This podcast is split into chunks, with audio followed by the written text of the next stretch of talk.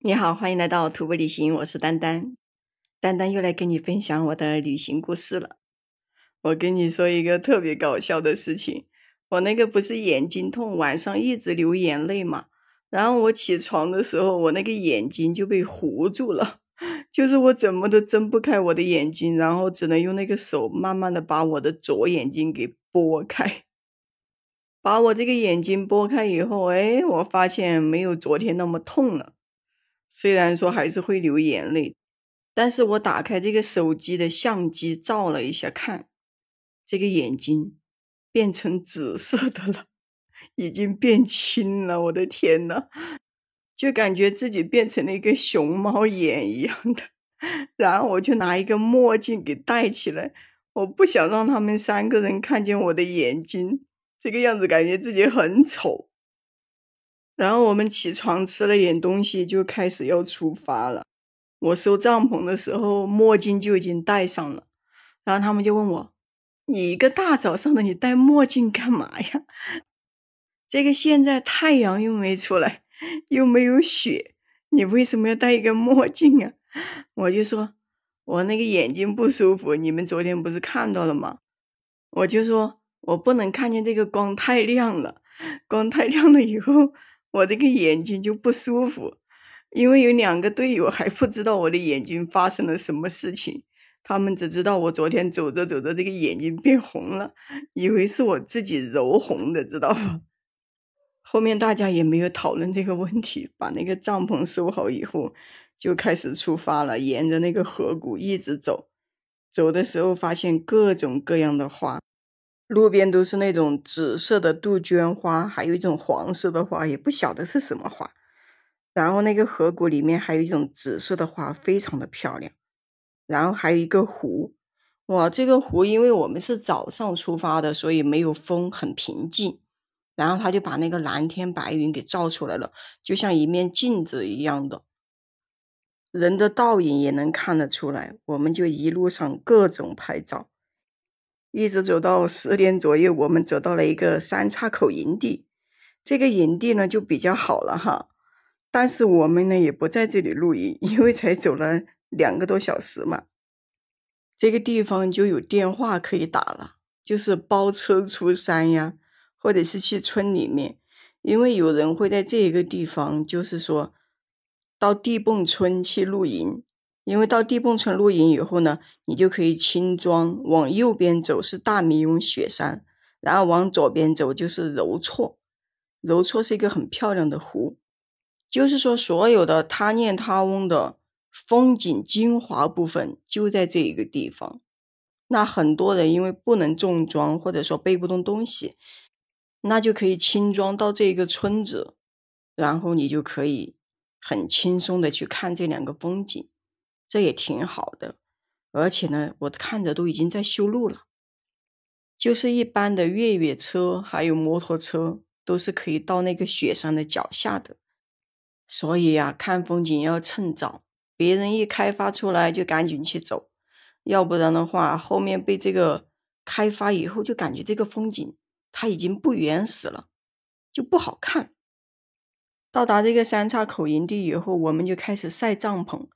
哎呦，每天都要晒一下帐篷。白天是不下雨，但是晚上的时候一有雾气，然后跟着自己的这个呼吸啊呼出来，它就结了冰，就是在这个帐篷的周围，睡袋呀全都湿掉了。所以每天上午都得晒一下帐篷。然后我看着我背这个帐篷吧，有时候晒不干，我就把它往我这个背包后面一挂。我就感觉特别像一个捡垃圾的人，那个背包外面挂的是鞋子、帐篷，还有那个垫子，就搞得乱七八糟的那种。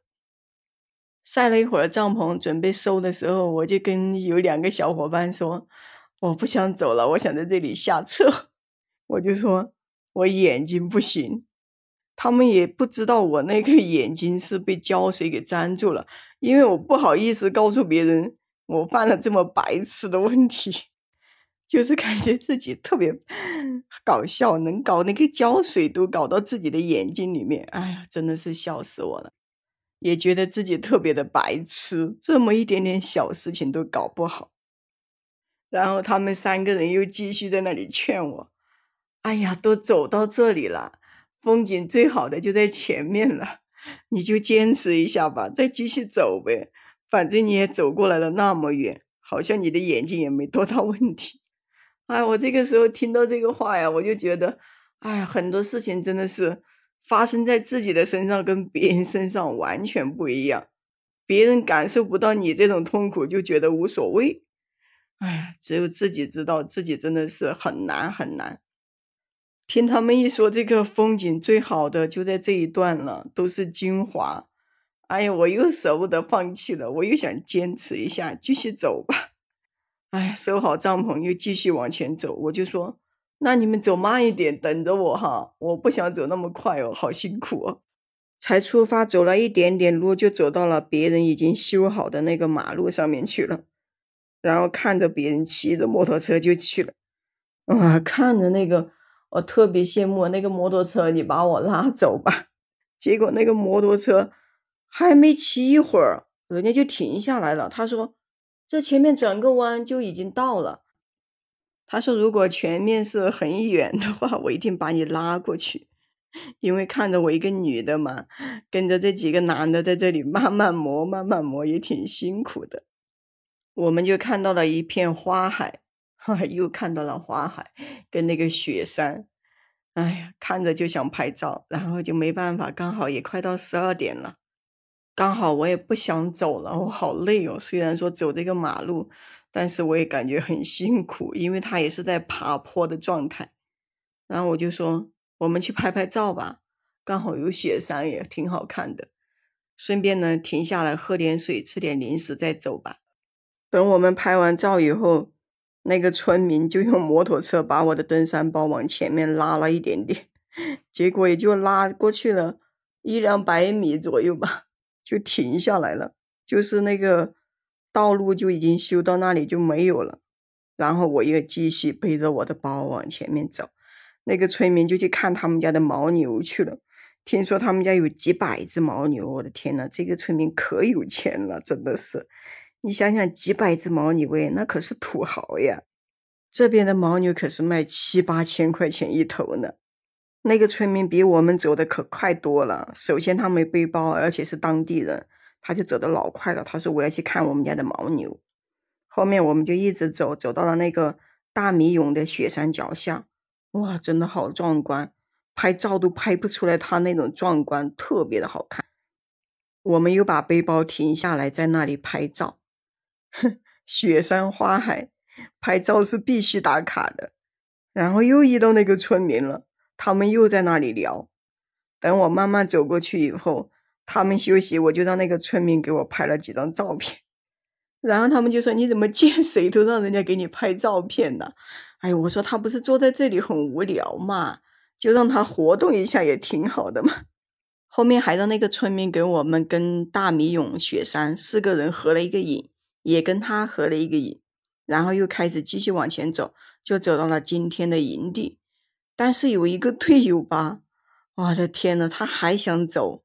他说：“现在才这么早，才三点钟不到，我们为什么要露营啊？我们继续往前走一走吧。”哦，那就听他的吧，继续往前走，反正前面还有两个营地。嚯，结果走走个毛线啊！走到前面去以后。就发现有一个营地没有水，他们看见没有水源以后，就停下来等我们后面的两个人。然后我们发现他们特别好心，还跑回来把我们两个人的背包说要接走啊，来帮我们把背包背走。这个事情想想就特别的舒服，我就觉得这个队友真的人真好哦。我就想，哇，结果接我们过去以后，告诉我们没有水源。还要继续往前走，哇！我两个人可崩溃了，真的已经走不动了。这里已经是海拔四千六百四十米了，真的是不想走诶越往上走越累。你说又是下午的三四点钟，多辛苦啊！又累又饿，但是没有水源怎么办呢？继续往前走啊！前面还有一个碧绿湖，就是一个小湖，唉，只能走吧。又爬碎石坡，一直爬，再往上爬一百米，走了好久才走到哦。他们两个人走上去以后，发现有霹雳虎就在顶上叫我们：“快上来，快上来，有湖有水了。”然后我们两个人就慢慢磨上去。反正现在还不到五点，我们也不着急，因为这边天黑八点半，我着什么急啊？我慢慢走啊，不就海拔一百米吗？结果一直走到了五点半才走到营地啊。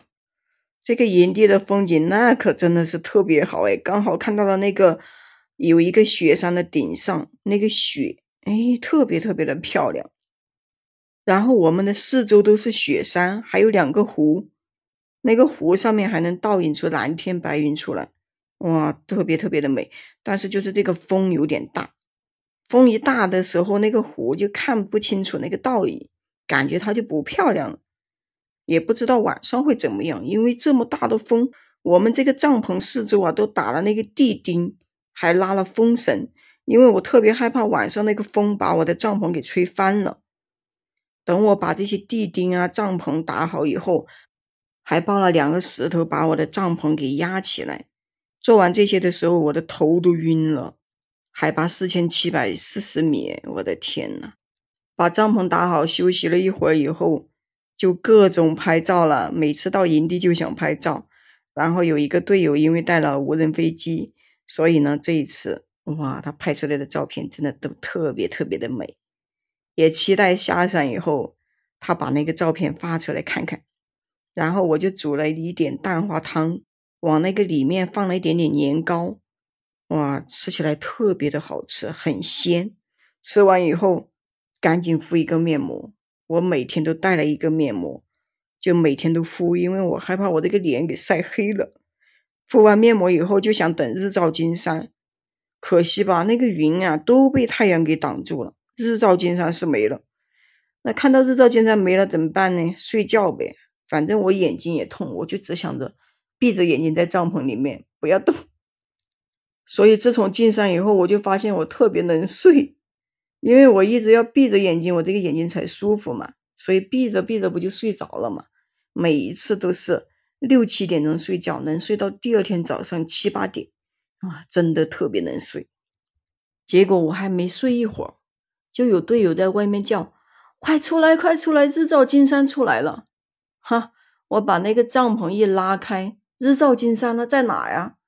结果就是一个小山尖尖冒出了一点点被太阳照的那种，那也叫日照金山？我的天呐，什么眼神啊！哎呀，我看了一眼，继续回帐篷睡觉，不用理他了。我们这几天的运气也非常的不错，没有出现大雾啊、下雨这样子的，整体风景都看到了。特别是大明永雪山，今天看到的特别特别的美，也期待后面的几天风景会更好。因为我最想看的就是柔措。这一次的汤念他翁行程就是奔着那一个湖去的，因为听说特别的蓝，好期待呀！哎呀，明天要翻两个垭口了，一个四千九，一个四千八百多。哎，赶紧睡觉吧。好了，我就不跟你聊了哈。记得关注我呀，订阅我的专辑，也可以在评论区跟我留言互动哦。我们下期再见。